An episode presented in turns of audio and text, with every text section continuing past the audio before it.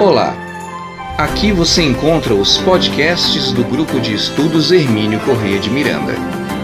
Ciência, arte, filosofia, história, psicologia, sociologia, religião, teologia, enfim, o conhecimento humano à luz da doutrina espírita. Curta também o nosso canal no YouTube e as nossas redes sociais.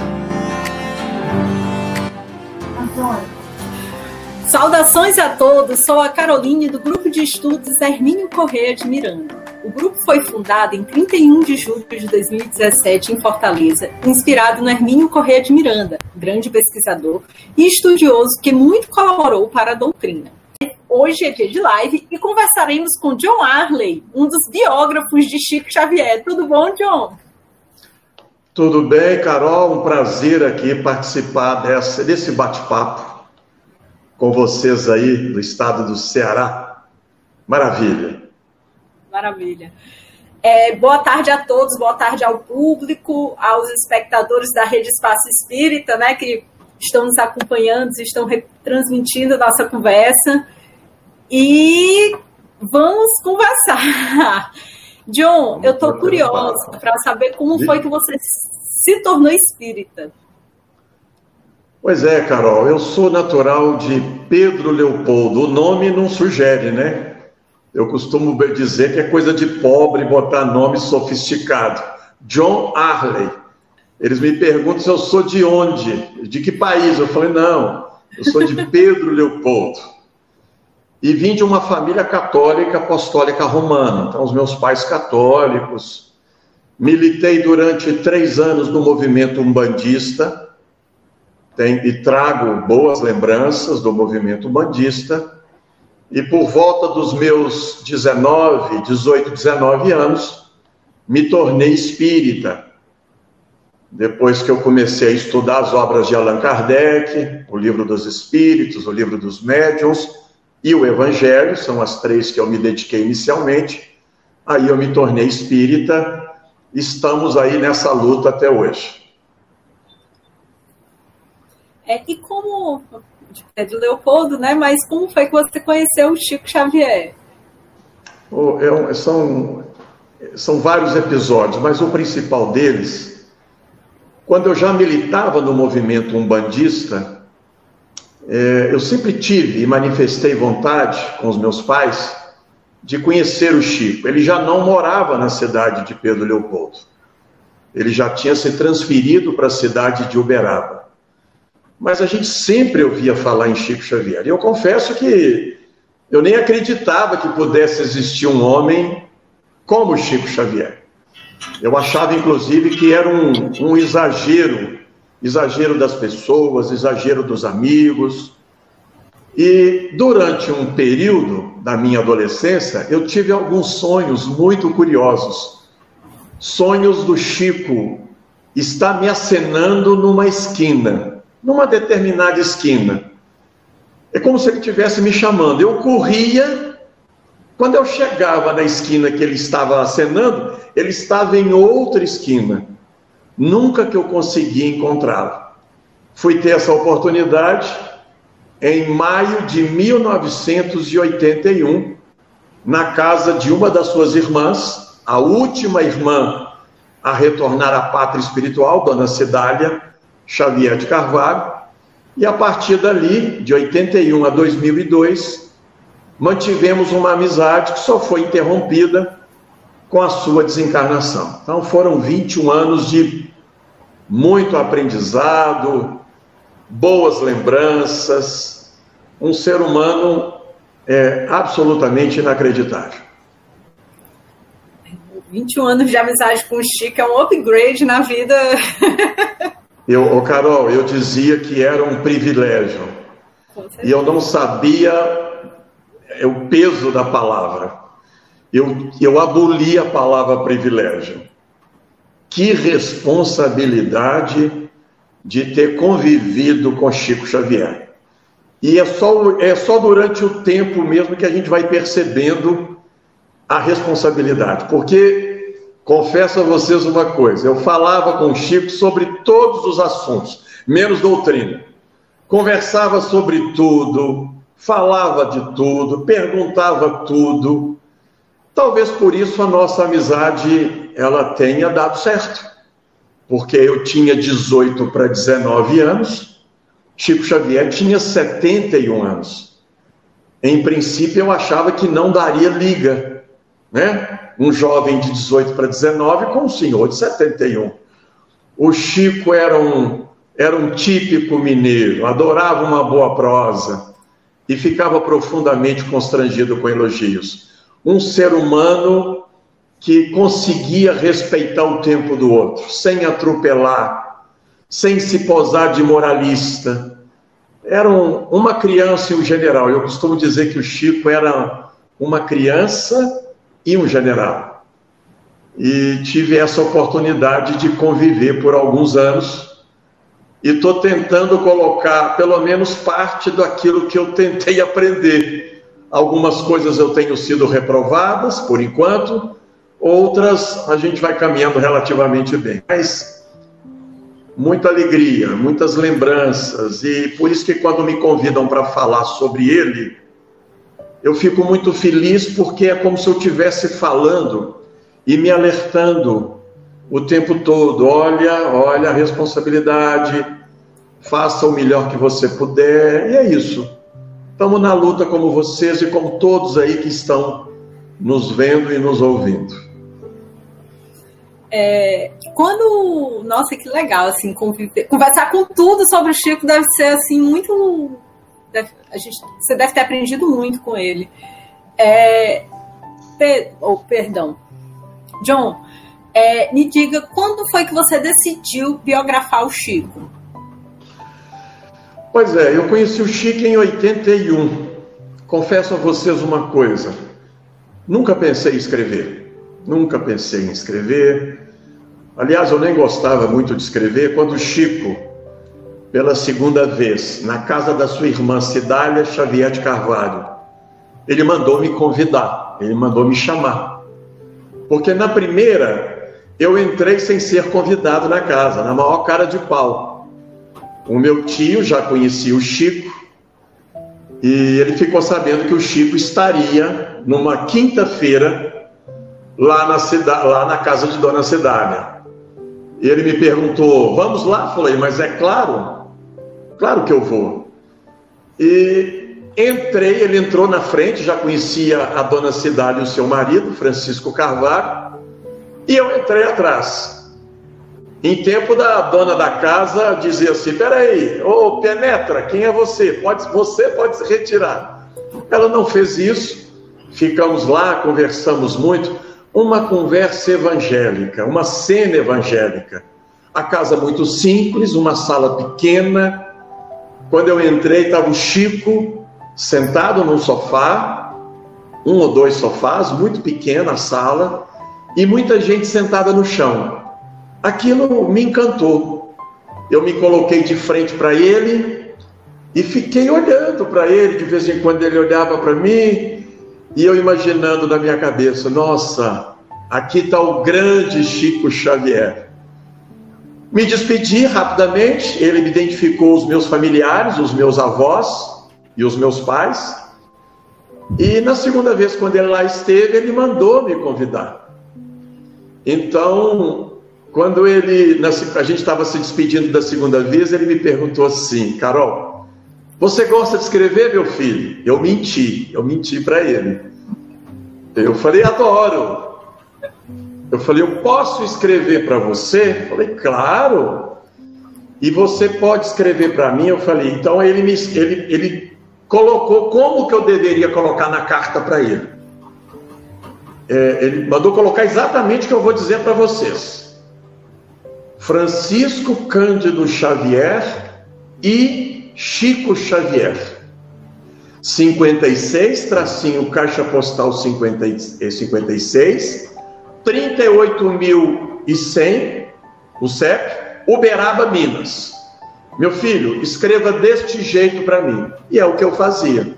Mantivemos uma correspondência durante 21 anos Desses anos todos eu consegui registrar 132 livros que ele me enviou pelo correio, autografado.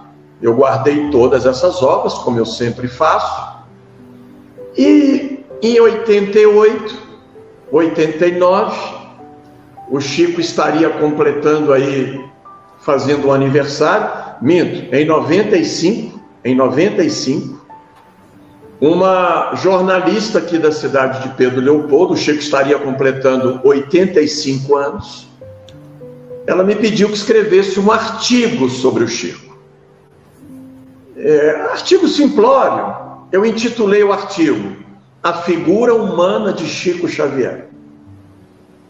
E mandei alguns exemplares para o Chico. Para minha surpresa, Carol, ele mandou, ele mandou um telegrama dizendo que ele gostou do que eu havia dito e se eu pudesse mandar, se eu pudesse que eu pudesse mandar mais exemplares. Aquilo eu fiquei surpreso, porque eu falei da dimensão humana de Chico Xavier. Isso foi em 95.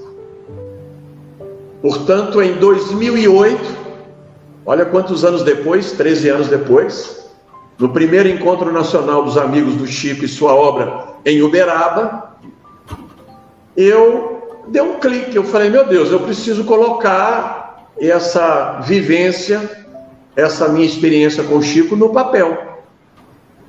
Então, durante 2008 a 2010, eu sistematizei a nossa pesquisa, o nosso primeiro trabalho. Foram dois anos de pesquisa e o livro foi lançado em julho de 2010. É, vale é. lembrar que eu, eu, eu não sou um historiador de carteirinha, eu não tenho formação em história, eu sou formado em psicologia e educação física, mas já havia feito um mestrado, então eu sabia transitar um pouco no campo da metodologia, da pesquisa. Então eu entrei nesse campo da memória, da história, eu aproveitei o, a historiografia e construiu o Voo da Garça, o nosso primeiro trabalho. É, e foram, foram dois. Quantos, quantos livros você escreveu sobre o Chico, John? É por enquanto lançados dois: O Voo da Garça, Chico Xavier em Pedro Leopoldo, lançado em 2010. Como a própria obra indica, é falar do Chico em Pedro Leopoldo, de 1910 o corte temporal foi de 1910 a 1959. Lancei em 2016 o segundo trabalho, Nas Trilhas da Garça, Chico Xavier nas Minas Gerais, por onde então quais as cidades ele teria transitado na, é, no estado de Minas Gerais.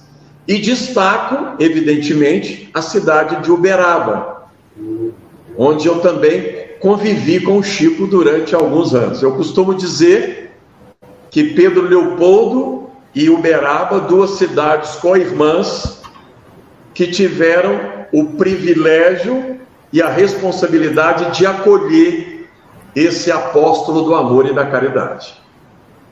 Estamos, em tempos de pandemia, preparando o terceiro e último livro da trilogia da Garça eu vou falar do Chico fora do estado de Minas Gerais, os outros estados por onde ele esteve aqui no nosso país, e fora do nosso país, sobretudo nas duas viagens que ele realizou entre os anos de 65 e 66, nos Estados Unidos e alguns países da Europa.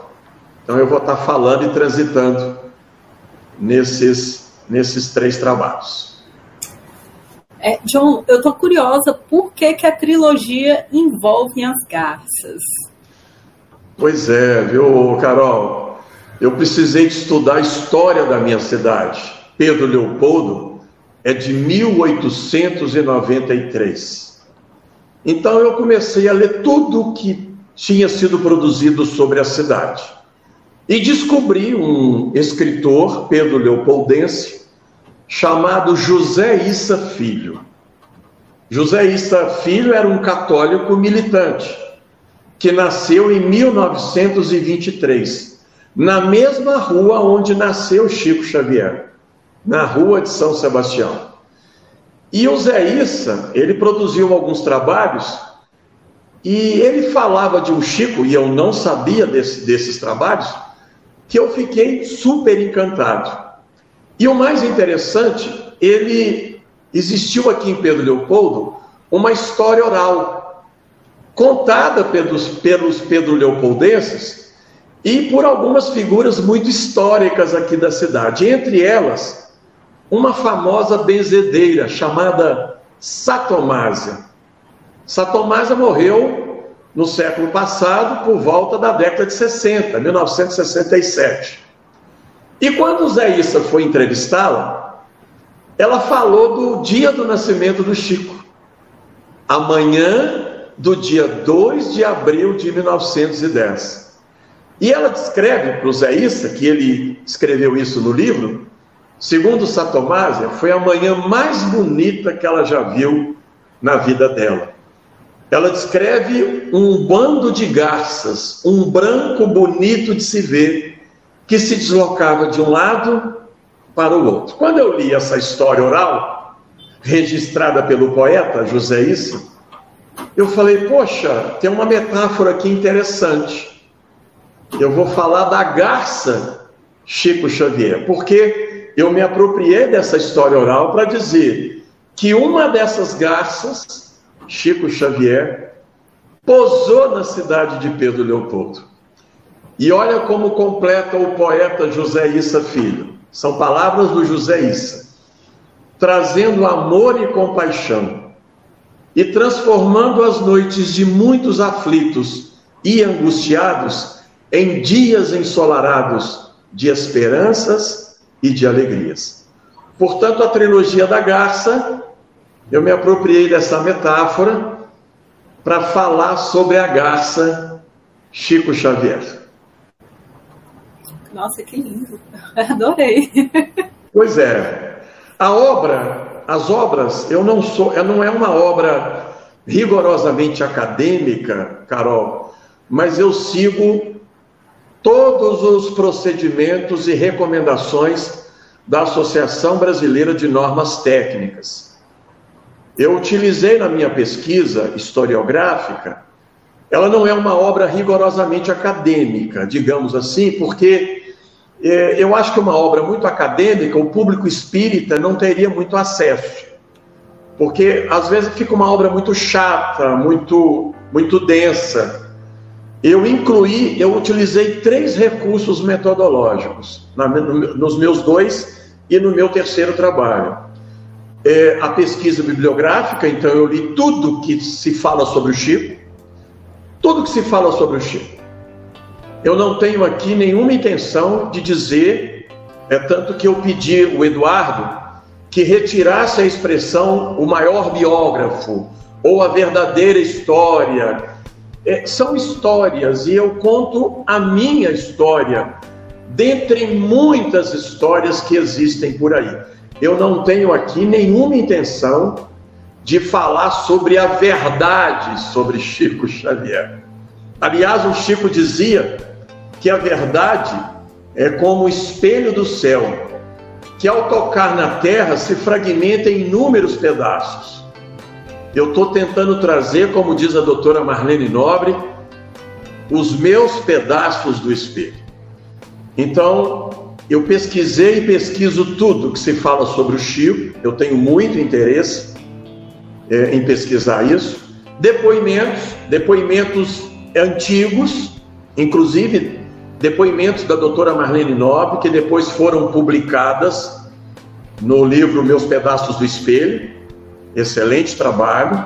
Depoimentos atuais, né, que eu também me apropriei, e fotografias. Os meus dois trabalhos e o meu terceiro trabalho tem muitas fotografias, né, seguindo aquela recomendação do dito popular, né? Uma imagem ela costuma valer mais do que mil palavras. No meu primeiro trabalho tem imagens inéditas da professora, da escola, é, de uma instituição fundada antes do Centro Espírita Luiz Gonzaga, aqui em Pedro Leopoldo. Pesquisa é uma coisa muito instigante, né? muito, muito bacana. Então, eu segui todos esses padrões, mas eu não fiquei engessado. Eu peguei um pouco de poesia do José Issa e ficou as duas obras e também a terceira, ela transita entre um entre uma pesquisa histórica e um trabalho poético. Eu acho que ficou, é, eu tentei equilibrar aí para não ficar muito chato, para não ficar muito cansativo a pesquisa. Eu acho que ficou um trabalho legal, os dois trabalhos. John, e você falou da pesquisa. Quanto tempo foi de pesquisa? Pois é, na verdade, desde que eu conheci o Chico 81, é, existem conteúdos ali, né? Uma pena que eu não tenha registrado muita coisa nas nossas conversas informais. É, eu não me preocupava em registrar. Então, evidentemente, se perderam muitas informações, mas muita coisa também ficou, porque era marcante, né? O Chico era uma figura marcante, era uma figura contagiante, né? É, eu ficava tão encantado com o Chico, não no sentido da mitificação, e eu deixo muito claro isso, eu não tenho nenhuma intenção, e eu tenho repetido isso com frequência, de mitificar a figura humana de Chico Xavier. Nenhuma. Aliás, se ele estivesse entre nós e se nós estivesse mitificando, ele ficaria profundamente chateado. O Chico gostava de ser tratado como uma, um ser humano. Esse é o grande destaque que eu procuro dar no meu olhar. Porque não foram, Carol, as extraordinárias faculdades mediúnicas do Chico que me chamaram a atenção. Eu não procurei o Chico pelo sofrimento. Eu procurei o Chico pela curiosidade é, ele me encantava, o jeito dele. Um homem que parece que estava nadando contra a correnteza social, né? Em um tempo, e até hoje, né? Você sabe com quem você está falando?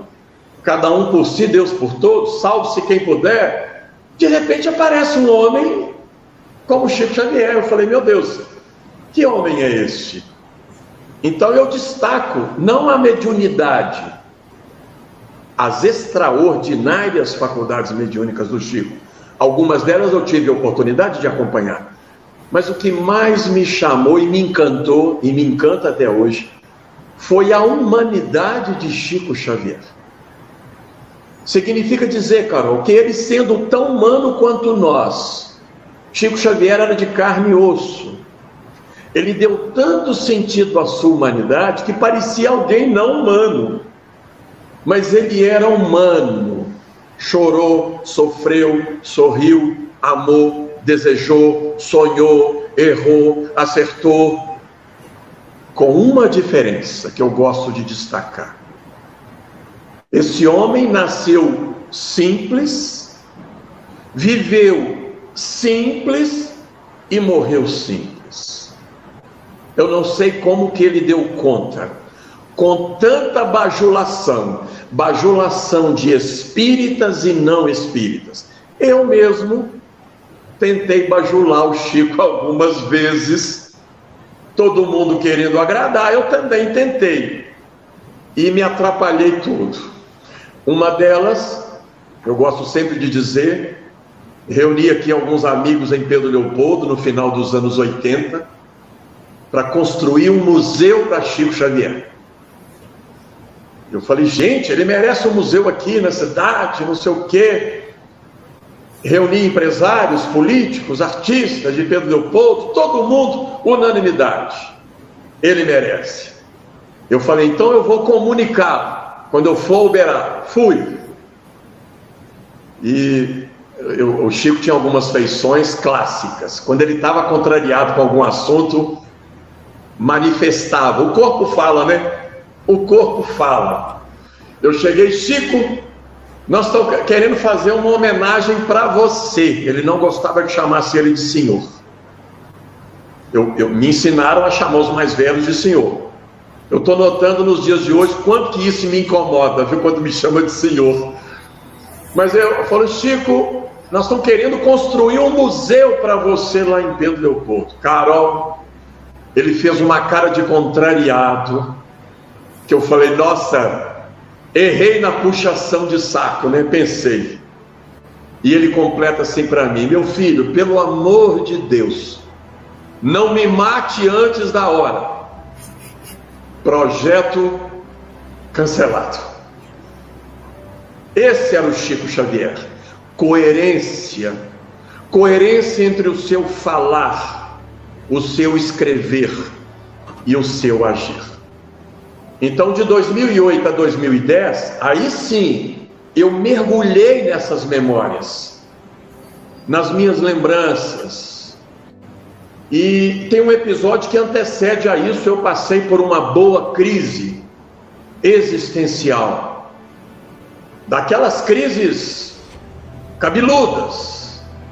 Quem já passou e está me ouvindo, eu não estou me referindo às pequenas crises, não. Eu estou falando daquelas que nós temos a sensação que nós vamos enlouquecer. O santo do pau oco aqui achou que estava bom demais, entrei numa crise é, de dimensões gigantescas. Me submeti a processos terapêuticos, claro, sou formado em psicologia, já tinha passado por um processo, retomei, mas fruto desse tratamento, ou como parte desse tratamento, os livros, o escrever, o recuperar parte dessas memórias me ajudou. Então, o livro também representa parte do meu processo terapêutico. E o primeiro e o segundo trabalho. No segundo, eu me exponho mais. Eu falo as consequências desta minha relação de 21 anos de convivência com o Chico. Então, é isso aí. É, é, o santo do pau oco é uma frase que eu tenho usado com muita frequência em nosso movimento e me incluo. Tive que reformular algumas questões, reaprender, é, tirar um pouco do meu orgulho e do muito do meu orgulho e ouvir de novo o que o Chico tinha, tinha falado e tem falado através da sua literatura. Então, só aprendizado. E nesses dois anos, portanto, eu consegui colocar no papel. Foi muito emocionante quando eu peguei o primeiro trabalho em mãos. Tem uma garça. Vocês podem ver que a. Eu não sei se vocês têm aí um exemplar, mas eu mandei pro, pro, pro Eduardo. É uma garça capa, uma garça solitária. Exatamente o que representa o Chico para mim.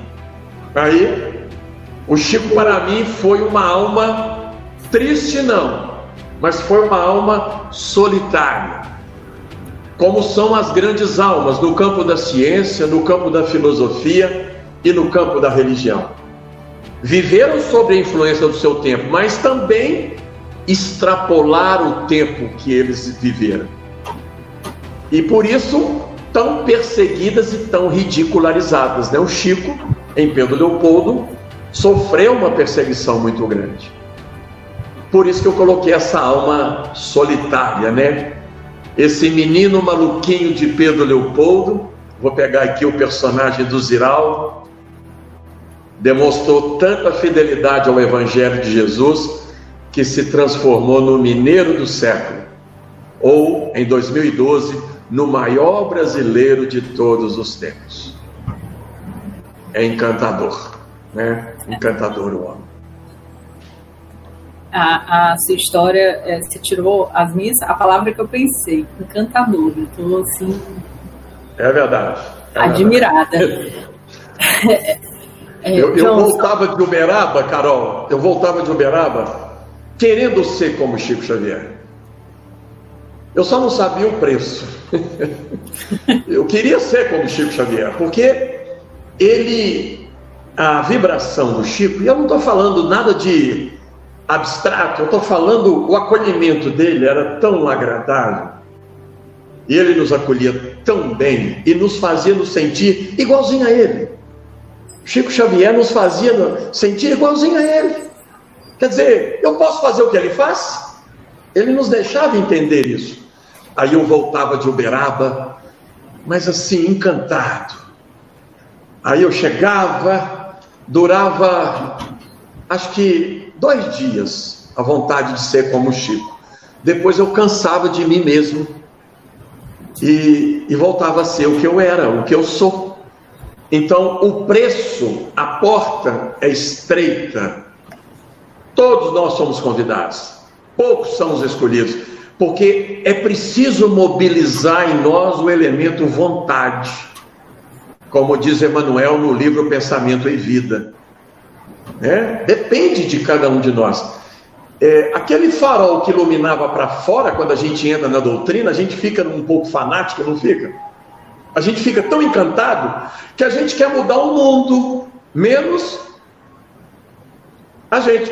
De repente, no percurso, o farol vira para você e a gente não gosta do que vê.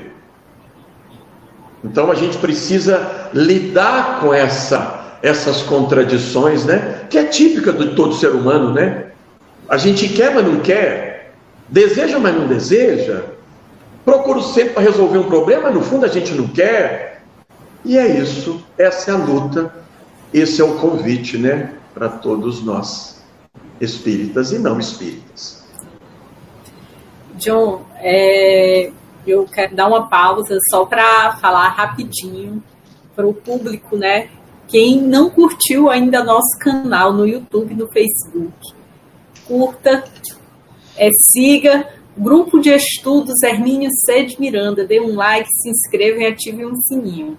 No nosso canal, além da série Espiritismo pelo Mundo, tem os pesquisadores sérios e artistas maravilhosos, além de documentário e a live, principalmente essa que vai ficar salva. e eu vou pedir para o Felipe, eu não estou com acesso, tá, Felipe? É, duas. É, é, saber se. Dá uma pausa só para a gente ver se tem alguma perguntinha do público, porque como eu não estou tendo acesso, eu vou pedir para o Felipe colocar uma ou duas perguntas. Ó. Boa tarde. Gostaria de saber do John qual aspecto de sua compreensão do Espiritismo foi mais impactado com a convivência com Chico.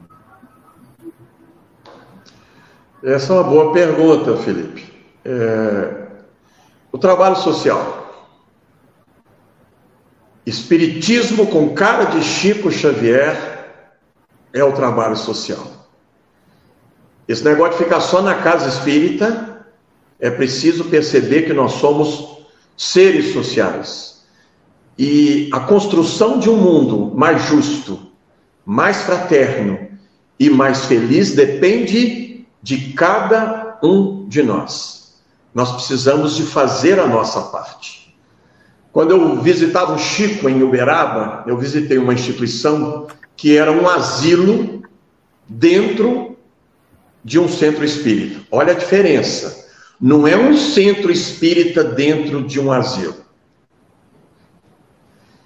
E aí a gente confunde.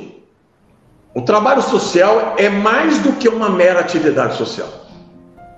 Quando os amigos me falavam que a casa espírita deveria ficar aberta 24 horas, respeitando, claro, esse tempo de pandemia, eu não consegui entender. Falei, mas como é possível manter uma casa espírita com tantas reuniões durante 24 horas. Quando eu visitei essa instituição, o Lar Espírita Pedro e Paulo, eu fui perceber o que o Chico queria dizer. Então, é uma instituição social, é um centro dentro de uma instituição social. Não é uma instituição social dentro de um centro. Ora, se é um, um, centro dentro de uma instituição social, instituição social, um asilo, funciona 24 horas. Ela não fecha. Olha o sentido como é que amplia. É uma casa aberta 24 horas. Eles têm me perguntado aí pelo Brasil, John, o Chico tem se comunicado? Eu faço uma contra-pergunta. Você deseja a companhia dele? Mas é claro. Então faça o seguinte: você frequenta uma casa espírita? Frequento. Então faça o seguinte: se vincule a um trabalho social na casa espírita onde você frequenta. É a atividade que ele mais é, se identificava. O Chico Xavier nunca perdeu contato com a periferia. Eu acho que as nossas linguagens dentro da casa está muito estratosférica. Cadê o público carente frequentando as nossas reuniões doutrinárias? O que será que está acontecendo com o nosso movimento? Nós estamos elitizando o nosso movimento, linguagens absurdas. O Chico ele falava para uma criança, para um adulto, para um idoso. Aliás, tem uma foto que eu vou publicar no terceiro livro. Ele tirando uma foto com uma criança, ele se ajoelhou. É simbólico. Ele se colocou na condição daquela criança. E o Chico era assim. Como diz o Bacelli, onde o Chico ia atrás, onde o Chico ia, o asfalto ia atrás. Casa que muito cresce, o amor desaparece. Frases de Chico Xavier. Ele não gostava de casas imensas, gigantescas, pequenas casas. E esse era o Chico Xavier. Instituição com cheiro, com alma e cor de Chico Xavier é uma instituição que privilegia o estudo e as atividades sociais, sobretudo. Claro, mocidade, evangelização, mediúnica, é, estudo doutrinário, todas muito importantes. Mas ele gostava das atividades sociais. É, temos outra pergunta do parente Júnior. John, na sua convivência com Chico, em algum momento veio à baila quem ele teria sido em encarnações anteriores? Qual a sua opinião sobre essa discussão? Pois é, isso não faz parte da minha pesquisa, né? Eu não. Sei, você investigar reencarnação, falta elementos, falta metodologia para a gente ter. Então eu vou considerar como tese. Eu defendo a tese de que Chico foi Allan Kardec. E, e respondo de uma forma muito tranquila. Ele me mandou o livro em 1992, o livro intitulado Kardec Prossegue. Olha que eu estudei na psicologia, eu estudei terapia regressiva vivências passadas. Muitas, muitos autores, autores brasileiros e não brasileiros. Então, eh, Morris Nerton, Edith Fiore, Ellen Wambach, Maria Júlia Prieto Pérez. Estudei essa turma toda porque eu, eu me interessei pela, pela TRVP, antiga TVP. Me submeti, inclusive, à terapia regressiva dentro de um processo terapêutico. Isso em 88, quando eu me formei em psicologia. E um detalhe: em processo de regressão, que é uma espécie de psicofonia consciente, a sensação que eu tive, eu não sou médium ostensivo, eu, eu afirmei, em estado alterado de consciência, em 88, que eu teria conhecido Allan Kardec. Eu fui, eu, a impressão que eu tive, que eu fui daqueles espíritas experimentadores na classificação do livro dos médiuns eu só me interessava pelo fenômeno. Sobretudo materializações. Eu sempre tive vontade de participar de reuniões de efeitos físicos e materializações. Essa informação ficou com a minha terapeuta em 88. Em 92, em Pedro Leopoldo não se falava de reencarnação de Chico Xavier. Ninguém aqui tocava nesse assunto que Chico foi Kardec, nada, nada. Em 92, recebo pelo correio, em janeiro de 92, eu tenho o livro autografado por ele. Não fui eu que pedi, foi ele que me mandou. Como eu sempre faço, eu li todo o livro. Qual era a tese central do livro? Do Adelino da Silveira? Para dizer que ele é Kardec. Eu falei, meu Deus do céu, minha cabeça embolou. Porque eu não defendi a tese. Eu não defendi a tese. Fui perguntar ao Chico, em Uberaba. E já tinham me alertado. Ele não gosta que faça essa pergunta para ele. Ah, mas eu vou perguntar. Chico, é, posso fazer uma pergunta? Eu falei, pode, meu filho. Dizem que você não gosta da pergunta. Jovem, na época, gente, a gente falava de tudo, tá? Não, não sabia a dimensão do homem, por isso que eu fiquei muito à vontade. Chico, você é Kardec? Sabe aquela cara de contrariado que eu tinha falado anteriormente? Ele fez a cara de contrariado. E eu tive que mudar o assunto. Mas a pergunta que eu faço para quem está me, tá me ouvindo e me vendo, e quem fez a pergunta: se ele não concordasse com a tese, por que, que ele me mandou o livro? Não só para mim, ele mandou o livro para mim e para muitos amigos que na época mantinham um contato e uma relação com ele. Estive com Adelino da Silveira no congresso lá em Brasília em 2010. Adelino, posso te fazer uma pergunta? Eu falei, pode. Você publicou aquela obra sem autorização do Chico? E conheço muito Adelino de Mirassol, já estive na cidade de Mirassol. Ele respondeu exatamente: Você está tá maluco, John? Você acha que eu ia publicar uma obra sem autorização de Chico Xavier? Ele autorizou inclusive a capa. A capa, quando ele colocou aquela capa antiga, é um Kardec em degradê, vai desaparecendo e aparece um Chico. O Chico pegando o livro, está no livro do Weimar, Muniz, lá de o ex-juiz aposentado lá de, lá de Goiânia, ele falou: Nossa, que coisa interessante, né? Começa Kardec, olha, e vai mudando para Chico. Mas é uma tese. Respeito quem pensa diferente e não vou brigar com ninguém. Mas a cada dia vou dizer uma coisa para vocês. O codificador esteve entre nós e nós não reconhecemos. Ele se escondeu. E eu acho que o Chico nunca diria que ele era Kardec. Pela humildade e simplicidade do Chico, eu até vou publicar uma história do João da Ótica, que teve lá no cemitério, lá no, em Paris, e teve no túmulo de Kardec. E era muito, ele, é, ele era muito amigo, ele está vivo, João da Ótica, lá de São Paulo, tive lá com ele a convite do De Luca, José Carlos De Luca, aproveitei, ele me apresentou o João da Ótica. O João falou assim: John, cheguei da França e tive vontade de ir para Uberaba. E fui. Quando eu estava conversando com ele, eu falei: Chico, eu tive lá e notei uma coisa curiosa. Do lado esquerdo do busto de Kardec. O Chico completa. Está um pouco desgastado, não é, João? de tanto povo ir lá para pedir para Kardec e de tanto passar a mão, foi desgastando. Aí o João da Ótica não aguentou na conversa e falou: botou a mão no peito do Chico e disse: Chico, você é Kardec. Por que, que você não fala? Ah, João, eu não vim levar vocês para trás, eu vim levar vocês para frente e baixou os olhos.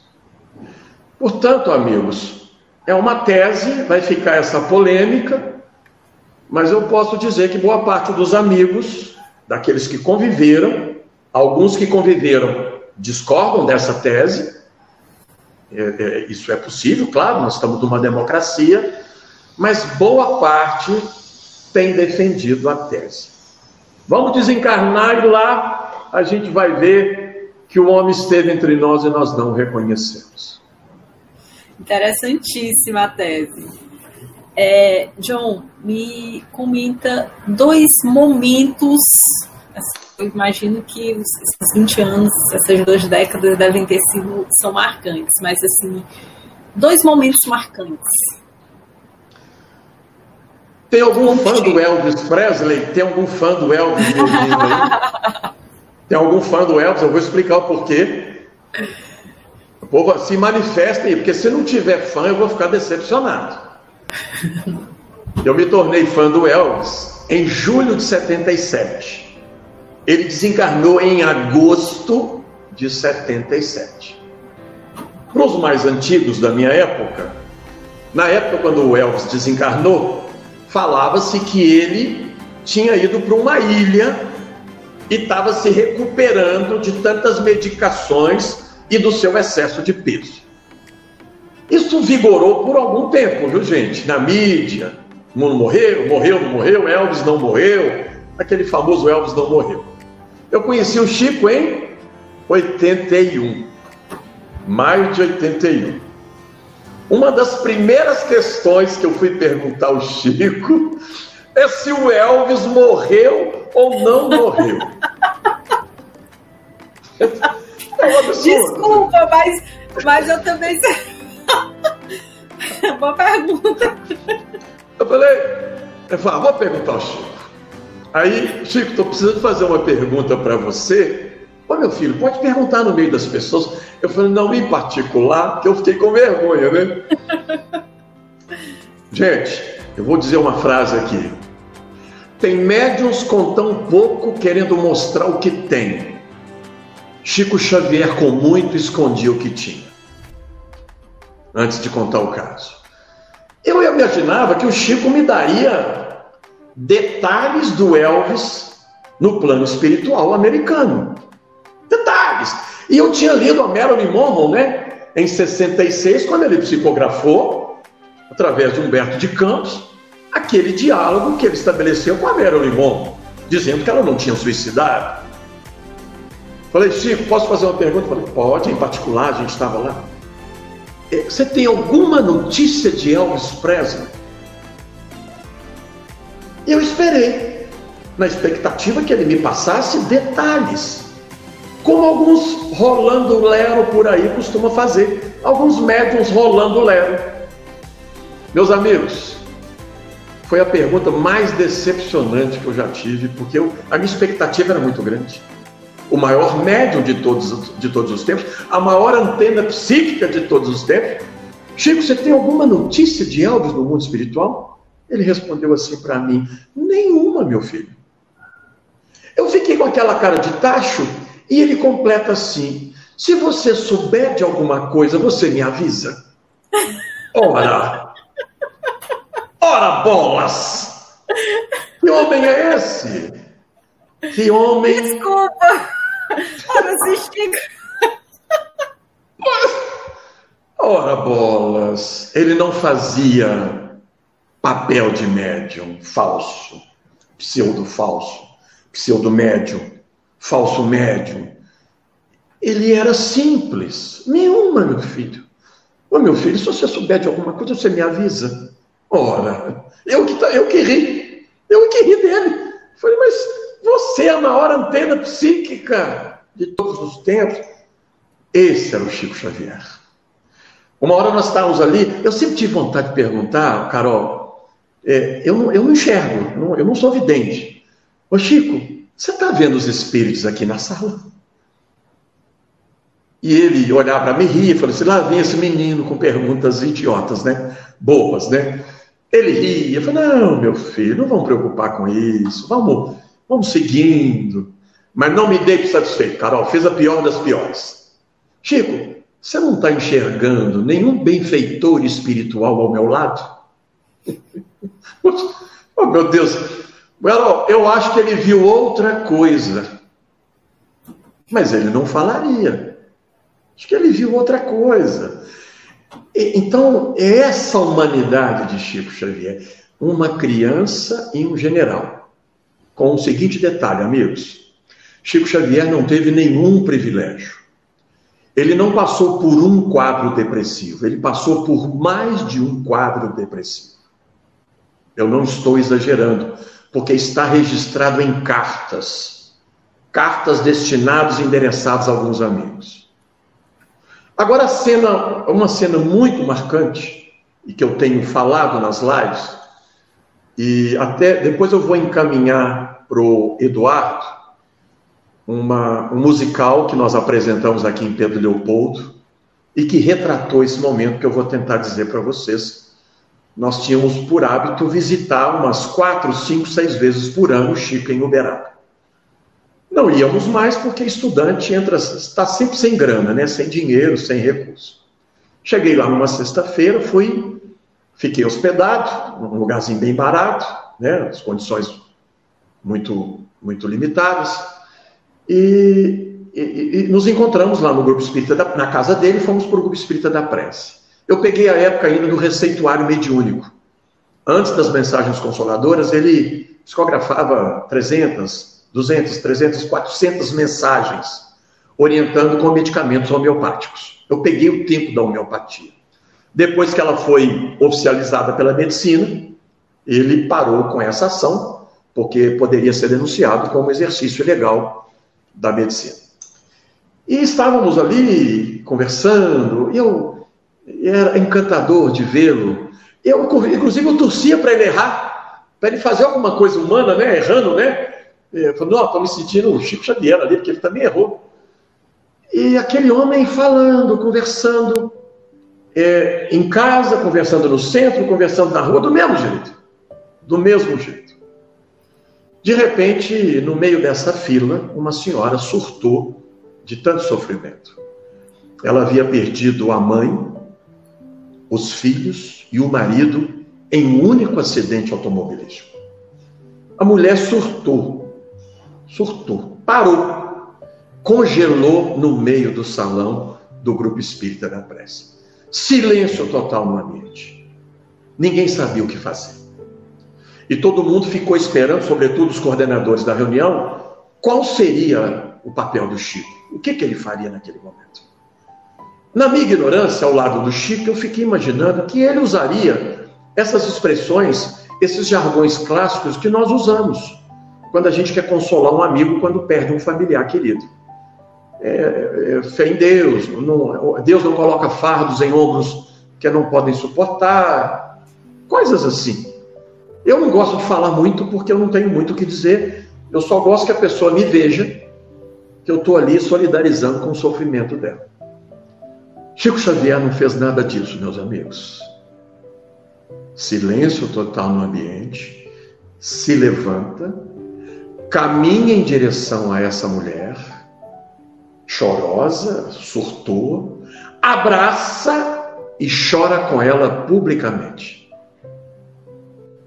Amigos, essa é uma cena que, quando me perguntam qual teria sido o maior legado deixado por Chico Xavier, seguiu a recomendação do Evangelho do amai-vos uns aos outros como Jesus nos amou. Ele ele não tinha o que dizer, ou, sem dizer nada, ele disse tudo. Abraçou essa mulher, chorou com ela durante alguns minutos. Ele não conhecia aquela mulher. Ele se solidarizou pelo sofrimento daquela mulher sem nunca ter conhecido. Resolveu o problema dela? Não. Mas passou um componente para aquela criatura que até hoje eu estou tentando, é, não é entender, eu estou tentando sentir. Confesso a vocês que eu não sei que amor é esse que Jesus tentou nos ensinar. Não sei. Eu sei que eu saberei, eu sei que eu sentirei, mas não sei. E das poucas pessoas que eu conheci, eu diria que Chico Xavier dentro do nosso movimento, foi uma pessoa perfeita, não foi. Chico Xavier não era uma criatura perfeita. Mas ele vivenciou numa expressão, para mim, na minha dimensão, máxima da nossa humanidade, do que é o amai-vos uns aos outros, outros como Jesus nos amou. Então, essa, esse é o grande legado deixado por Chico Xavier. Tem gente com tão pouco querendo mostrar o que tem. Chico Xavier, com muito, escondia o que tinha. Ou o que o biógrafo berabense dizia: Chico Xavier não foi um anjo exercendo o papel de um homem. Ele foi um homem exercendo o papel de um anjo. Olha a diferença. Ele foi um homem do mundo e no mundo, exercendo o papel de um anjo. Mas era de carne e osso. Por isso deve ter vivido tão solitariamente. Imagina o Chico querendo descarregar um problema que ele estava passando com a gente. Porque todo mundo falava problema com ele. Imagina se ele falasse assim: não, meu filho, não, deixa eu agora desabafar com você. Ou será que ele não tinha o direito? Ou será que ele não tinha o direito de de expressar as angústias, os medos, né? as alegrias, os prazeres que o Chico também, e os sofrimentos que ele teve na vida dele. Por isso, para mim, foi uma alma solitária. Todo mundo querendo mitificá-lo e ele querendo se humanizar, né? Para dizer: não, eu sou como você, eu estou na luta, me ajuda. Mas é, né? Eu recentemente, agora no terceiro, no terceiro livro, eu tô, vou tocar nesse assunto, tiveram a coragem de dizer que no programa Pinga Fogo, Chico defendeu a ditadura militar. Ora, meu Deus, nós estamos falando de uma hora humanista, um dos maiores humanistas. Dentro do movimento, nosso maior humanista, Chico, defender a tortura na ditadura. Você não pode pegar uma fala e descontextualizá-la. Nós estamos falando de 1971, ditadura militar com D maiúsculo. Emílio Garrastazu Médici, não poderia se expor nem, nem daria continuidade ao programa, tinha lá os militares lá fora. E argumentar. O Chico, ele não era. Todo ser humano ele é político, mas o Chico nunca se envolveu com a política partidária. A política partidária, o Chico dizia que não estava no campo de compromisso dele. Eu não estou falando do ser político, Todo ser humano é um ser político e nós temos neutralidade não existe. Né? Até o silêncio você está tomando posições. Mas veja bem, o programa, a audiência do programa e os cuidados que ele tinha que ter. E muita gente utilizando a palavra naquele contexto, não dá para falar do tempo de hoje, como que ele defendendo os recursos que a ditadura utilizou há 50, quase 50 anos atrás. Então, o Chico era um humanista, né? O Chico era uma criatura, um homem de bem, um cara de bem com o mundo, de bem com a vida e de bem com ele eu estou assim emocionada com a história dessa senhora é, é assim, e, e com certeza um abraço ele conforta mais do que as palavras. É, tô sem palavras, estou assim, realmente sem palavras. Então, Carol, eu estou.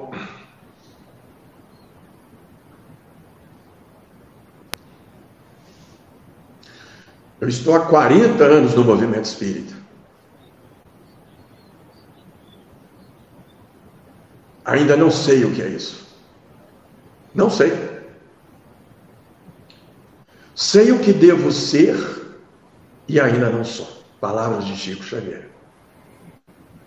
Sabemos o que devemos ser, mas ainda não somos. É perseverança, precisamos de perseverar. Aquele que perseverar até o fim, vencerá a si mesmo. Então é o que me conforta. Estou na luta como todos vocês. Todos vocês aí. E, e eu, ô Carol, e, ah. não sei se o tempo permite. Não, fica à vontade. Eu, eu resolvi aplicar um passe em Chico Xavier. Que interessante. Me conta. Interessante não. Que cara de pau, Carol. Que cara de pau. Nós fundamos uma mocidade aqui em 81 é. e estudávamos fluido cósmico universal do livro dos Espíritos, fluido vital. Eu sempre fui atleta e praticando atividade física, muita energia. Eu falei, oh meu Deus, essa energia eu tenho. Olha que cara. E quando eu tiver com o Chico, eu vou me preparar para aplicar um passe nele. Me preparei para aplicar um passe em Chico Xavier. Como se prepara para uma reunião de tratamento espiritual. E olha que eu sou carnívoro. Eu ficar sem carne é, um, é uma luta, é uma luta. É uma luta ainda. Tô, tô, eu estou ouvindo muito André Trigueiro, já tô, já estou tentando rever alguns conceitos, mas André, paciência. Eu acho que o, o, tal do caldo reconfortante vai levar um tempo ainda, porque é muita dificuldade com esse tal de caldo reconfortante. E fomos ao Uberaba, eu, meu pai e minha mãe. E ele já estava nos esperando na sexta-noite, tinha marcado até hotel. Meu pai ficou até constrangido, porque eh, achava um absurdo, ele queria pagar, mas o Chico pagou. E fui para a casa dele na sexta tarde, tentando ver se eu entrava. Os meus pais ficaram no, na pensão. Chamei a Dinorá, a empregada doméstica, tive contato com ela bem recentemente. A, a, a Dinorá é a quarta mãe de Chico, eu considero a quarta mãe. E para mim foi a médium de Chico Xavier. Para mim, eu e Chico, a médium era Dinorá. Saudades da Dinorá me ajudou muito, porque eu falava com ela que eu tinha chegado e ela falava com o Chico. Porque o ritual lá não era muito fácil, era tinha todas umas normas lá. Chamei Dinorá umas três, quatro vezes, em alto e bom tom, lá do lado da rua. E sem expectativa nenhuma que ela aparecesse já li uma obra de André Luiz na porta da casa do Chico. Ninguém aparecia. Usei até o, o pensamento, a telepatia. Eles falam que os, eles falavam comigo que o Chico lia pensamento. Eu fiquei lá do lado de fora, Carol. Chico, eu estou aqui fora. Apareça. Não apareceu e eu continuei lá fora. Não deu certo.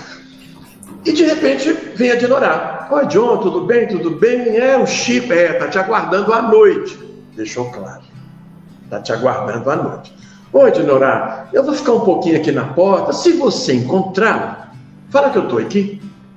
Eu estou aqui fora tal. Ah, beleza, ó, mas você sabe, faz sei. Pode ir tranquilo, pode fechar o portão. Fechou o portão, sem nenhuma expectativa do Chico aparecer, muito menos dela aparecer para me chamar. Ela volta minutos depois. John, ele mandou te chamar. Aí minhas perninhas tremeram, tremeram porque eu não estava preparado para aquele momento. E eu achei que ele ia me atender na copa, na sala, próxima à cozinha, próximo ao quarto onde lá virou o Memorial Chico Xavier. Ela falou: Não, ele não está aí, não, ele está lá no quarto do fundo. Eu nunca tinha entrado nesse quarto do fundo. Eu falou: Pode entrando, vai entrando. Um quartinho, livro para tudo quanto é lado, uma caminha. Quando eu vi, eu me assustei, porque eu nunca tinha visto ele sem peruca, sem recurso estético nenhum. Nenhum. Ele estava sem a peruca e deitado na cama, eu não reconheci. Fiquei muito sensibilizado. E eu sei que ele estava de olho em mim. Porque ele não tinha cabelo, não tinha nada aqui, ó. Tinha um pouquinho de pelugem aqui sem a peruca. Foi a primeira e a única vez que eu vi ele sem a peruca. E eu, ele, ô oh, meu filho, tudo bem? Oi, Chico, tudo bem? Eu querendo chorar e segurando. Eu me assustei. Lamentavelmente, eu me assustei. E eu vou, John, eu posso ficar sentado, deitado aqui? Nós vamos conversando? Claro, Chico. E fomos conversando, e ele perguntando, e fulano de Pedeupodo, e Beltrano, e Ciclano, fomos conversando. Num determinado tempo da conversa, veio o passe. Mas eu perdi coragem. Perdi coragem. Uma autoridade moral daquela. Eu aplicar um passe em Chico Xavier, me, me veio um complexo de inferioridade. O Chico era uma autoridade moral. Não foram os biógrafos que me disseram, não. E eu não estou mitificando Chico Xavier. Mas era diferente, era uma autoridade, uma criança. Não era aquele adulto moralista e adulto chato que faz pose de guru. Ao contrário, uma criança, simples como uma criança. E me faltou coragem. Imaginei, nossa, se Emanuel estiver aqui, vai olhar e falar assim: nós só temos esse menino aqui. E, mas ó, só sei que eu peguei coragem. Falei, Chico, eu posso te pedir uma coisa? Falei, claro, meu filho. Eu posso te aplicar um passe. é, meus amigos, eu não teria essa coragem hoje. Não teria. Mais jovem, talvez. E, gente, ele falou, mas é claro, meu filho. Ele não recusou o passe e fez como fazem as crianças da evangelização aqui em Minas Gerais, em Pedro Leopoldo. Ele botou as mãozinhas com palmas da mão voltadas para cima sobre a coxa.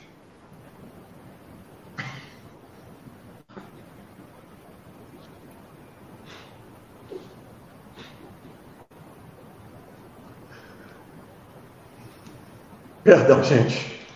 Não, é, é, é assim emocionante. Eu tô assim.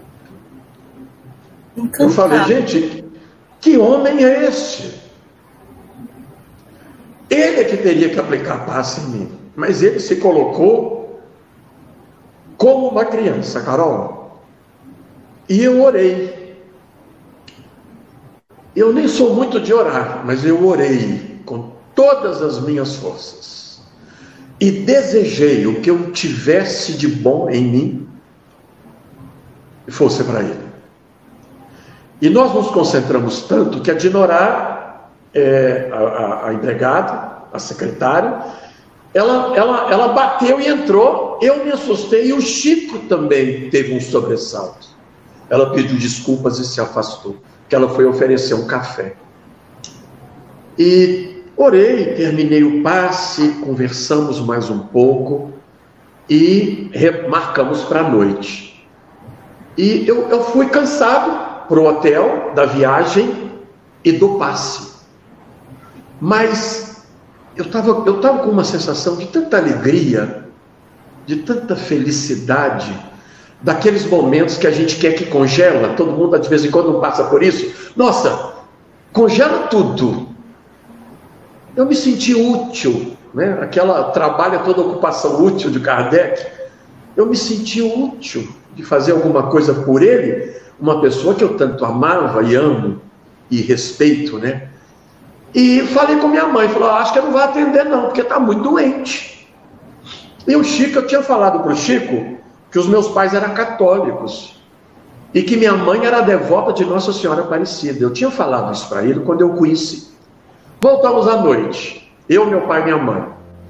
Quem conhece lá o Memorial Chico Xavier, na cozinha, nós estávamos na porta da cozinha e ele estava num cômodo no fundo da casa central. Sai o Chico com a peruca, o, o bom e velho Chico dos anos 80, a, apoiado por duas pessoas, ajudando ele a caminhar, e carregando no quadro um presente para minha mãe. Adivinha qual era o presente? Um retrato de Nossa Senhora Aparecida, autografado por Chico Xavier. Olha, se fosse um espírita moralista, ia falar para minha mãe que ela está endeusando imagens, objetos. O Chico não fez absolutamente nada disso. O Chico nunca pediu para minha mãe ser espírita, ela se tornou espírita depois desse gesto. Sem dizer nada, o homem dizia tudo. 84 anos, Trabalhou no Centro Espírita Luiz Gonzaga, na casa de Chico Xavier e no Grupo Espírita Sheila. Passista. Devota de Nossa Senhora Aparecida. Guarda a lembrança até hoje. Esse é Francisco de Paula Cândido, o menino maluquinho de Pedro Leopoldo, o Chico dos Espíritos do Brasil e do mundo. O tio Chico de Uberaba. Olha que figura, que figuraço essa criatura. Que exemplo de vida, hein, John? Para nós espíritas, sobretudo. Para nós espíritas. John, John, eu quero agradecer aqui rapidamente pelo, pela audiência da Alemanha, né? Do Cantinho do Chico, o nome do centro lá. A gente já conversou com o pessoal lá do Cantinho do Chico e foi uma conversa fantástica, né? É, no, no, nosso projeto Espiritismo pelo Mundo. É, eles estão aqui em audiência, vou dar um alô para eles e eu tô sem palavras é, é, em conhecer mais um pouco sobre a história do Chico. Tô encantada. É, John, me tira mais uma dúvida. O Chico, ele foi eleito Mineiro do Século. Em 2000. Para você, é, em 2000. Porque para você ele, assim, eu já tenho todas as razões para ele ter sido mineiro do, do século, assim, por tudo que você falou, eu já acho que ele deveria ser o brasileiro do século mas especificamente você tem é, é, gostaria de ressaltar, além de toda a grandiosidade dele, é, dele conseguir, ele colocar em prática o amor, né? É, é, é ele dava o exemplo de amor das melhores formas. Eu tô assim, é, é, eu achei incrível, você, incrível ouvir sua história do passe, né? eu, talvez eu teria também eu, eu, talvez eu também faria, né? eu sou cara de. É, eu também, eu, eu, eu, também sou. Então, se me desse essa, essa vontade, essa intuição, talvez eu também fizesse a mesma coisa. Eu não, eu não te julgo, eu, eu achei admi é muito admirável. É, mas me diga assim, você, assim, além de tudo que você me falou, por que, que você é, é para você, por que, que Chico foi o mineiro do século? Olha, fiel servidor do Cristo, um apóstolo do amor e da caridade. Eu, eu, o Chico ele não pertence somente ao movimento espírita. O Chico extrapolou as limitações do nosso movimento. Falar em Chico Xavier é falar em ética, é falar em respeito pelas diferenças é falar em tolerância, é falar em gentileza, é falar em diversidade e inclusão. O Chico é humanista e representa, para nós espíritas, nós somos reconhecidos hoje por sermos caridosos. Eu fico até envergonhado, porque eu não me sinto tão caridoso, mas graças a Chico Xavier, sobretudo, claro, os anteriores ao Chico, os contemporâneos do Chico e aqueles que virão. Mas Espiritismo antes do Chico e depois do Chico. Eu costumo brincar, Carol, se Kardec codificou a doutrina em 15 anos, Chico Xavier a decodificou em 75 anos, mostrando como se faz, com toda a sua humanidade, com toda a sua humanidade. Mas não foi pelo fato dele ter sido médium que ele ganhou, pelo fato dele ter sido espírita, pelo fato dele ter sido um grande homem. Um homem, um homem de bem. Né? Pega as características do homem de bem de Allan Kardec, ele segue todas essas características de um homem de bem. Agora, Carol, no Mineiro do Século eu votei mais de uma vez, viu? Eu, eu votei mais de uma vez, viu? Me perdoe aí, mas eu votei mais uma vez. Eu não segurei a onda, não. Mas ele foi o mais votado. Depois, depois de Santos Dumont. Santos Dumont ficou em segundo lugar. Merecidamente também, Santos Dumont. Mas nós estamos falando de um estado de tradições fortemente católicas. O estado de Minas Gerais tem fortes tradições católicas. Naturalmente, muitos não espíritas votaram em Chico Xavier. Então, falar em Chico é falar em Madre Teresa de Calcutá. Essa turma, Mahatma Gandhi, Madre Teresa de Calcutá, Chico Xavier, esse pessoal extrapolou. São completistas, fizeram além do que havia sido programado aqui na Terra. Sem dúvida nenhuma, não tenho dúvidas. Fizeram além do que havia sido programado. John, é, Chico teve um episódio do Chico num, que encontrou um bispo num programa de televisão. Me conta como foi essa, como foi o comportamento dele.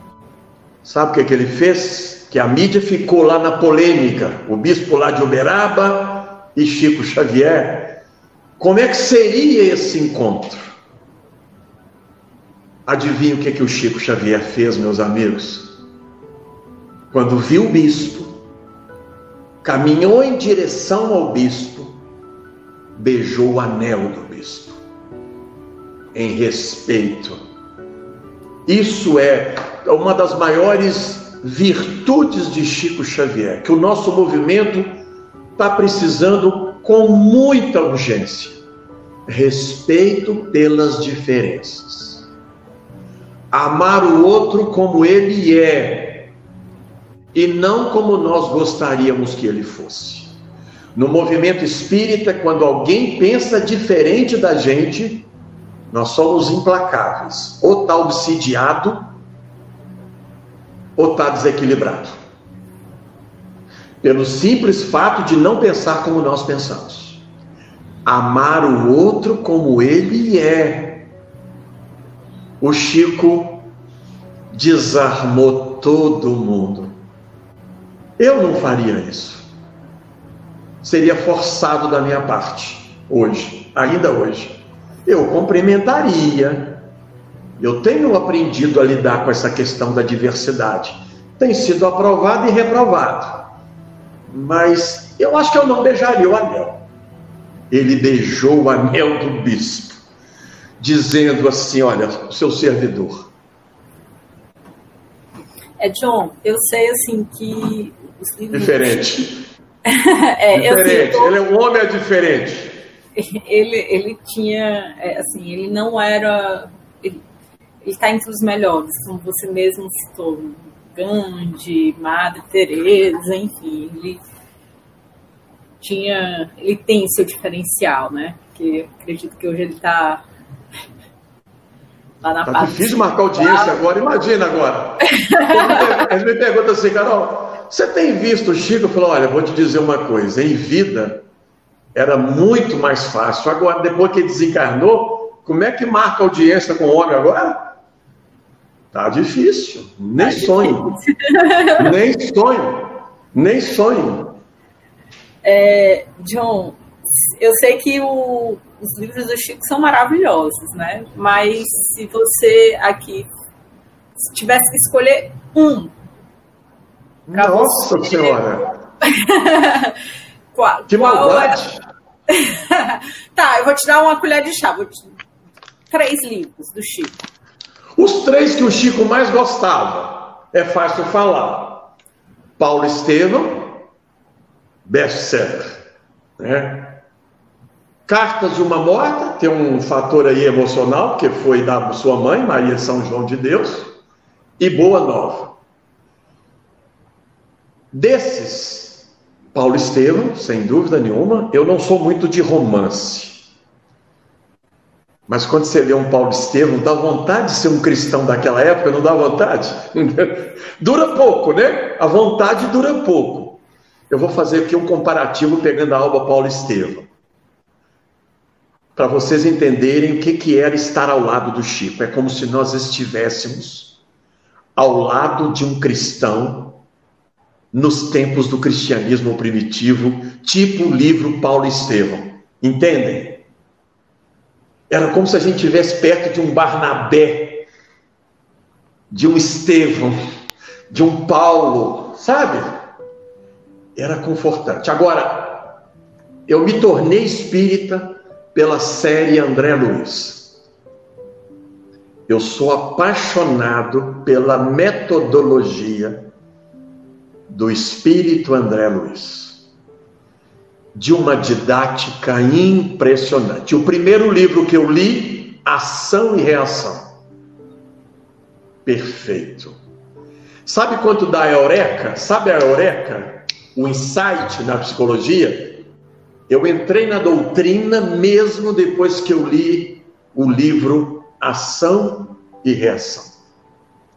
Então, a série dos 13 livros eu não saberia dizer qual que é a melhor. É, John, eu recebi aqui no, no meu WhatsApp, tá? Uma, uma pessoa que está assistindo a nossa live e pediu para ele perguntou sobre o lado bem-humorado do Chico. É verdade que ele gostava de piadas? Pois é, o homem. O Chico fugiu ao protótipo daquele religioso clássico, chato, Religioso clássico é um chato, infeliz e moralista. Tem algum moralista que está nos ouvindo e nos vendo? Eu, pelo menos eu tô, eu optei em não ter acesso hoje a. Tem algum moralista? Vocês ficariam chateados se eu dissesse que todos nós somos moralistas? A melhor definição de moralista é aquela pessoa que quer mudar o mundo, menos a si mesmo. O Chico fugiu a esse protótipo.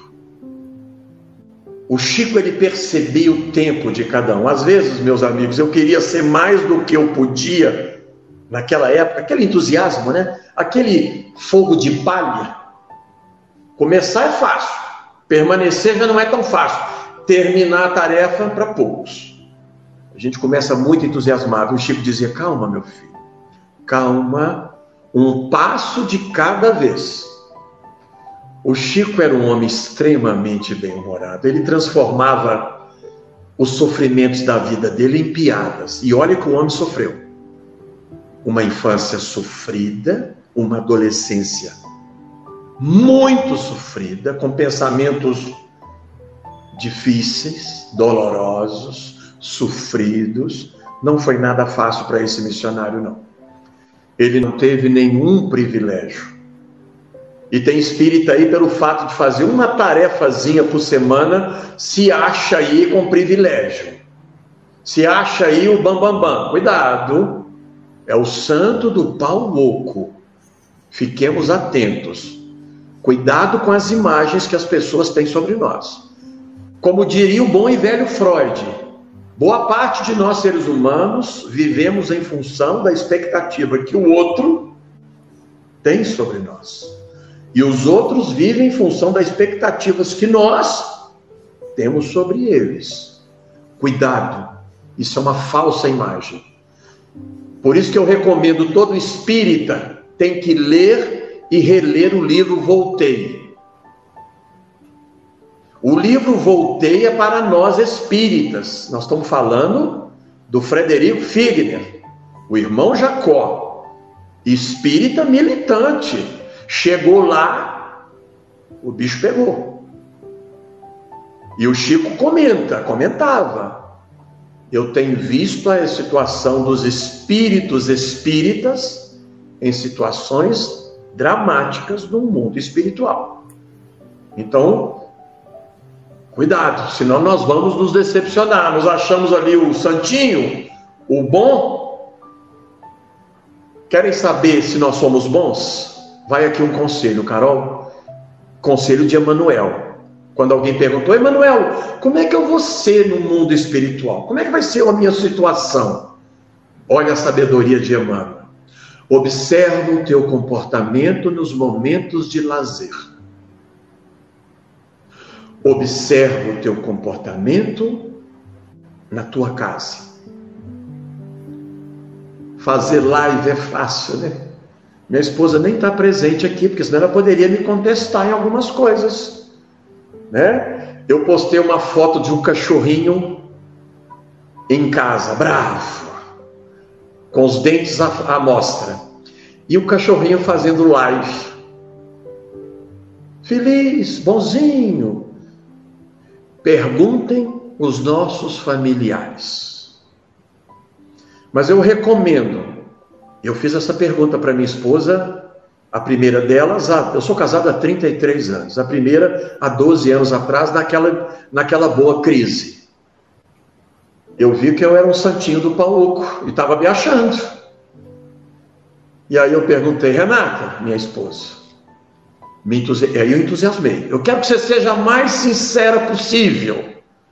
Eu quero que você fale tudo. O que, é que você acha de mim? ela disse, falou assim, eu posso falar tudo? Aí eu fiquei com medo, Carol, recuei. E falou assim, não, não, tudo não. Diga aquilo que você acha que eu dou conta de suportar. Meus amigos, e olha que eu levei ela no melhor restaurante, aqui de Pedro Leopoldo. Não sou romântico, mas eu estava ali com uma pose de romântico. Preparei um ambiente e ela desconfiou e ela fez assim para mim: O que, que você fez de errado? Porque estava tudo muito estranho, né? Convidar ela para um restaurante para fazer uma pergunta. O que, que você fez de errado? Eu falei: Não, nada. É, aí, mas ela fez a segunda pergunta: Mas o que, que você está querendo? Porque o homem também fica ali rodeando Aí que eu fiz? Não, eu quero te fazer uma pergunta. E quero que você seja mais sincera possível. Meus amigos, restaurante, um ar romântico, a porrada veio. Quem quiser ouvir, pergunte. Quem não quiser, fique do jeito que está mesmo. Vai empurrando com a barriga, como a gente costuma fazer. Vamos empurrando com a barriga. Em tempos de pandemia, vai aí uma sugestão. Vamos colocar em prática o que nós temos aprendido na casa espírita. Gentileza dentro de casa. Fica é. aí um desafio. Muito bacana esse desafio. É, John, é, eu ainda estou aqui rindo internamente. Eu ainda estou coragem de perguntar para a esposa, não limite. Eu se entusiasmei, né? Estava achando que eu, eu sou o John Arthur. Quem é você? Tá igual aquelas, né? É, é, é, fulano eu conheço, Beltrano eu conheço. E você, quem é?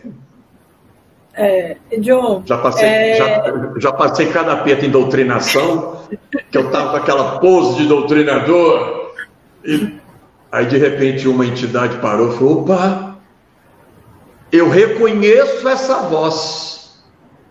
Acabou comigo. Silenciei. Eu reconheço, eu reconheço essa voz. E eu falando de Jesus, dos amargos uns aos outros como Jesus nos amou. A vontade dele é: quem é você para me recomendar isso? É. Né? É, é, a gente, todo dia a gente tem que trabalhar nossa reforma íntima. Não então, tem, não tem jeito. Diga. É, me, eu estou curiosa para saber, aí em Pedro Leopoldo, é, você trabalha em algum centro atualmente, faz algumas atividades. Se eu for a Pedro Leopoldo, eu, o Eduardo e o Felipe, Hoje, seguindo as recomendações da Organização Mundial de Saúde, fiquemos em casa com os cuidados necessários. Se tiver que sair, máscara, álcool em gel, todos os cuidados necessários. Essa pandemia também tem revelado absurdos, gente recomendando medicação sem ter formação. Meu Deus do céu, tempos difíceis, tempos diferentes. Então tá tudo fechado aqui. Atualmente eu, eu, eu, eu, participo do Grupo Espírita Sheila há 40 anos, né, como trabalhador da casa, já fui presidente da casa, mas tem que circular a presidência também, senão também fica chato. Casa de Chico Xavier, fundada em 2006, a última residência do Chico aqui em Pedro Leopoldo, né? É, e estou como presidente da Fundação Cultural Chico Xavier. Quem quiser conhecer um pouco, não é uma entidade religiosa, é uma entidade cultural. Nós temos divulgado o Chico não só pelo viés religioso, mas também pelo viés da cultura. O estatuto da fundação diz o seguinte: divulgar os valores que sempre estiveram presentes na vida e obra do Chico, pelo viés cultural, sem qualquer discriminação de raça, cor, gênero ou religião.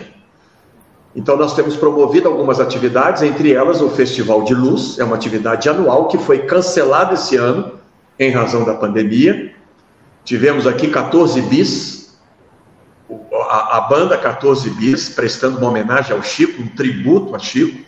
Não é uma atividade espírita, é uma atividade cultural, como eu tenho dito. E quem quiser conhecer mais, entre no site FCCX, Fundação Cultural Chico Xavier.com.br. E temos aqui, instituído pela Fundação, os caminhos de luz Chico Xavier. São aqueles pontos, lugares historicamente importantes, sem nenhuma ideia de mitificar ou divinizar sua figura humana, que se tornaram referências. Então, duas instituições espíritas fundadas pelo Chico, Centro Espírita Meimei e Centro Espírita Luiz Gonzaga, abertas à visitação, não agora, em tempos de pandemia. Fazenda Modelo, por onde ele trabalhou durante 25 anos, o um lugar profundamente agradável, uma fazenda, né? É, casa de Chico Xavier, já fazem 14 anos, a casa é, é, 14 anos que a casa existe, 2006. Praça Chico Xavier, segundo a homenagem pública do povo de Pedro Leopoldo ao Chico, Então, nós temos cinco lugares para que os visitantes e turistas possam conhecer. Eduardo, Felipe, Carol, passando a pandemia, sejam muito bem-vindos para conhecer um pouco das histórias do Chico aqui em Pedro Leopoldo. Com certeza nós iremos. Aqui está o site, né? Que o Felipe disponibilizou. E, John, eu quero continuar conversando contigo, mas a gente já está com uma hora e é. meia, uma das Nossa. nossas lives mais longas. Sangue de Chico Xavier tem poder. e eu quero, assim, eu vou conversar com o Eduardo para a gente fazer uma segunda rodada. Eu gostei muito. É, existe uma previsão para o seu terceiro livro? Já? Não. Adiantei muito em termos de pandemia, porque tendo que ficar mais preso, eu me concentrei, avancei bastante. Eu creio que uns 70% do trabalho ele esteja já construído, mas eu só vou pensar em lançar esse trabalho depois que acabar esse quadro é, pandêmico ou depois que tiver uma vacina confiável, né?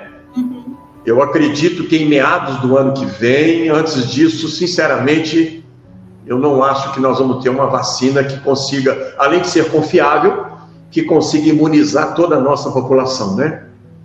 Então, fica comprometido até o nosso Festival de Luz de 2021, que acontece sempre na primeira semana do mês de abril. Nós temos um público aqui estimado, a atividade é toda gratuita, como o Chico gostaria que fosse, é, eventos culturais, então eu vou socializar com o, o Eduardo um musical que nós trouxemos aqui do Chico, belíssimo musical, mas são profissionais, o custo é alto, mas a gente busca recursos com patrocinadores. É um ambiente de praça pública. Esse ano nós vamos trazer aqui o musical O Rei Leão, um musical também fantástico. É, são atrações muito legais, atrações culturais. Nós vamos trazer a banda Melim para fazer uma, um tributo também ao Chico. Bons patrocinadores. É, a ideia. Qual que é a ideia, Carol? Eu acho que o Chico não pode ficar restrito somente ao movimento espírita. E a gente não percebe como espírita às vezes a gente fica muito num quadrado e impedindo, a gente se acha, o espírita se acha o mais democrático dos democráticos. E na prática não é assim. Muitas vezes nós cerceamos o que, que o outro tem para nos dizer.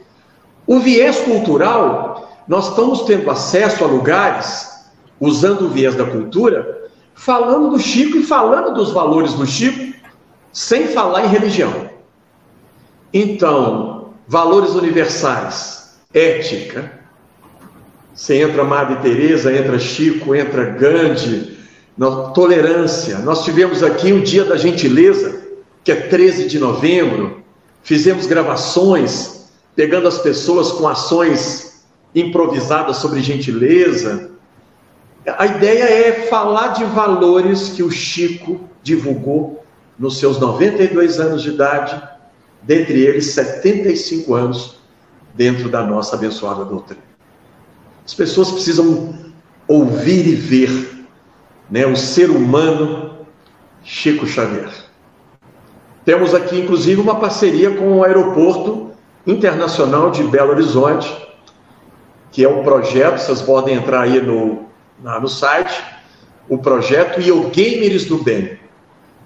Está é, tá suspenso o projeto em razão da pandemia, mas no ano passado foram beneficiadas 80 crianças da rede pública dos municípios de Pedro Leopoldo, Lagoa Santa e Confins, fazendo atendimento durante o ano todo, tendo como base o Aeroporto Internacional de Belo Horizonte. Então, é, o nome Chico, olha como ele é capaz ela foi aprovada pela diretoria do aeroporto pelo nome Chico Xavier e pelo viés cultural, porque eles não podem abraçar nenhum tipo de religião em suas atividades, em suas plataformas.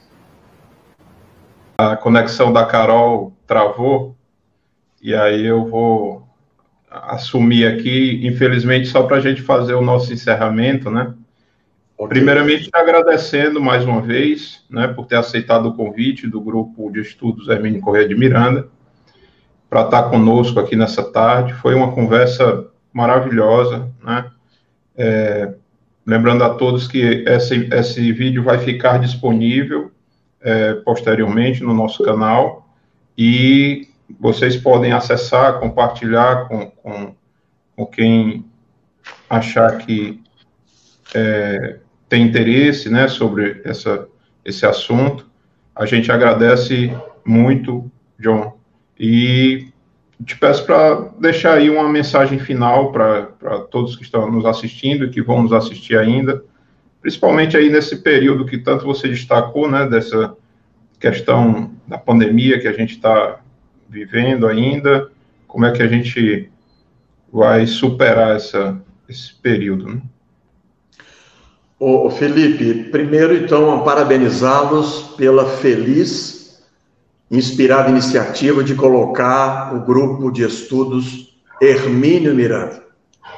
É um personagem importante em nosso movimento que não pode cair no esquecimento em razão do seu trabalho e em razão das suas obras que permanecem absolutamente atualíssimas em nosso movimento. Então, parabéns ao grupo de manter esse trabalho.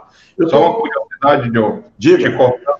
É, a gente tem Pode a grata de ter aqui assistindo a gente a Ana Maria, que é filha do Hermínio, é, é, já se tornou nossa amiga por conta do trabalho que a gente desenvolve, e ela está aqui assistindo a gente. Obras de cabeceira que eu tenho aqui. Diálogo com as Sombras é uma obra, uma obra, puxa, é unanimidade uma obra. E tem uma frase dele que a teoria da doutrinação é o amor. Tão simples e tão complicada, né, para todos nós. Eu tô com uma camisa aqui que eu vou colocar, olha se dá para ler a frase que eu quero deixar para vocês. A célebre frase Isso. que estaria na cama do Chico, né? Está na casa do Chico, existe um objeto de madeira, isso também passa, tudo passa essa crise, não tenho dúvida, quer nos ensinar alguma coisa. Toda crise quer nos dizer alguma coisa. Vamos ouvir para quem tem ouvidos para ouvir e vamos ver para quem tem olhos para ver. Vamos aproveitar esse momento e avançarmos, né? Sem dúvida nenhuma. Fiz aí um convite do projeto Gentileza, Gentileza em Casa em Tempos de Pandemia. E finalizo com o seguinte comentário: Jesus, nosso guia e modelo. Kardec, o nosso codificador. E Chico Xavier, o nosso exemplificador. Muita paz, muita alegria no coração de todos. Tendo outra oportunidade, não tenham dúvida, estarei aqui novamente conversando um pouco sobre a vida e obra de Chico Xavier. Obrigado a todos. Só passar a palavra para a Carol para ela fazer o nosso. Eu quero agradecer ao John. Eu assim amei, foi assim, todas as entrevistas da gente foram maravilhosas. Mandar um beijo para Ana Maria, né? E agradecer ao John o, pela disponibilidade. É, já vou conversar com a Eduardo para a gente fazer um novo convite, porque eu ainda tenho muito para conversar com você. Eu acho que você tem muitas histórias ainda para nos falar sobre o Chico. Então, fiquei muito feliz. É, quero agradecer a quero agradecer ao, a todos os presentes, né? A todos os participantes, agradecer ao Felipe e ao Eduardo por fazerem, todo mundo que contribuiu para fazer essa live acontecer.